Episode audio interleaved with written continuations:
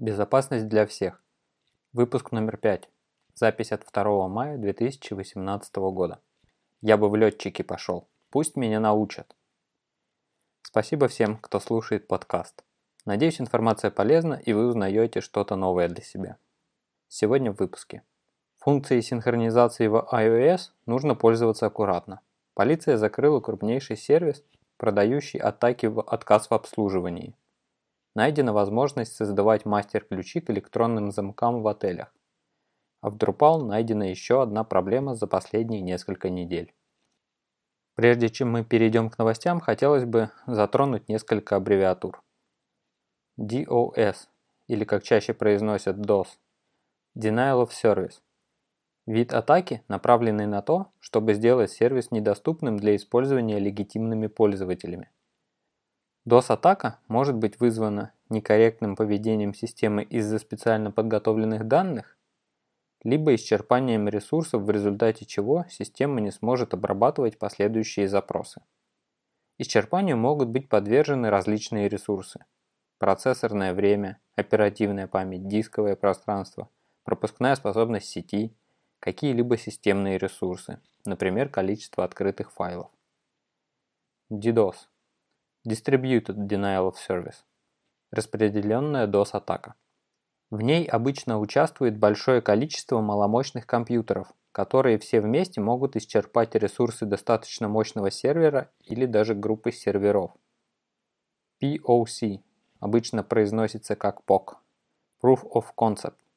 Дословно можно перевести как подтверждение концепции. Под этим термином понимается пример эксплуатации какой-либо уязвимости – обычно представляет собой скрипт или приложение, использующий недостаток системы, но не выполняющий вредоносных действий. С его помощью можно, например, проверить наличие уязвимости в системе. RFID – Radio Frequency Identification – радиочастотная идентификация. Способ идентификации объектов посредством бесконтактного считывания данных из специальных меток – транспондеров. А теперь перейдем к новостям. Функция синхронизации может таить в себе опасность для iOS-устройств. При подключении iPhone или iPad к компьютеру пользователь может разрешить синхронизацию по USB. Для большего удобства также есть опция беспроводной синхронизации.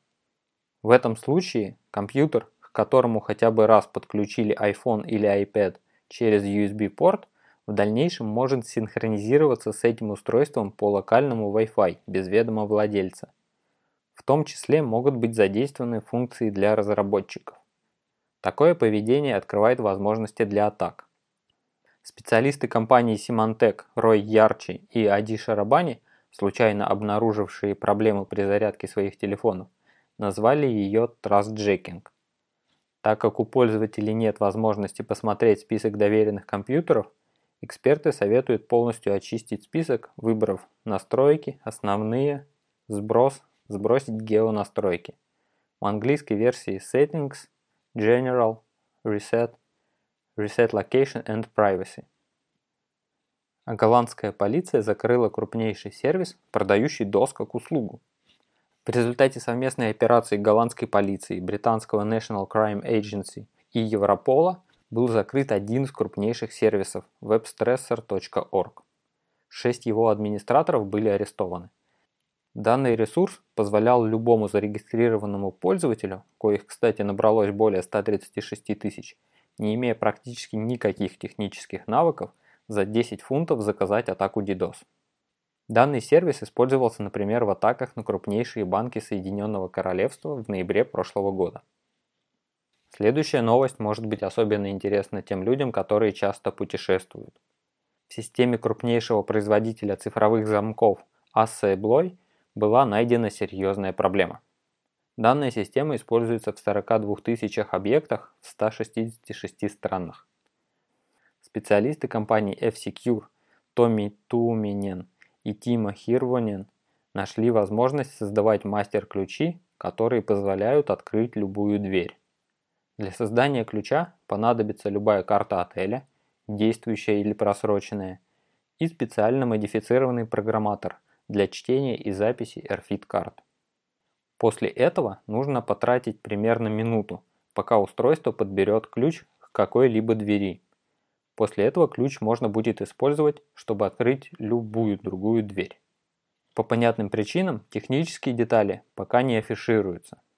Проблему раскрыли производителю в 2017 году. Фирма-производитель в сотрудничестве с исследователями исправила недостаток и выпустила обновление в феврале 2018 года. Использование этой уязвимости злоумышленниками не замечено. Тем не менее, стоит подумать, прежде чем оставлять ценные вещи в номере отеля.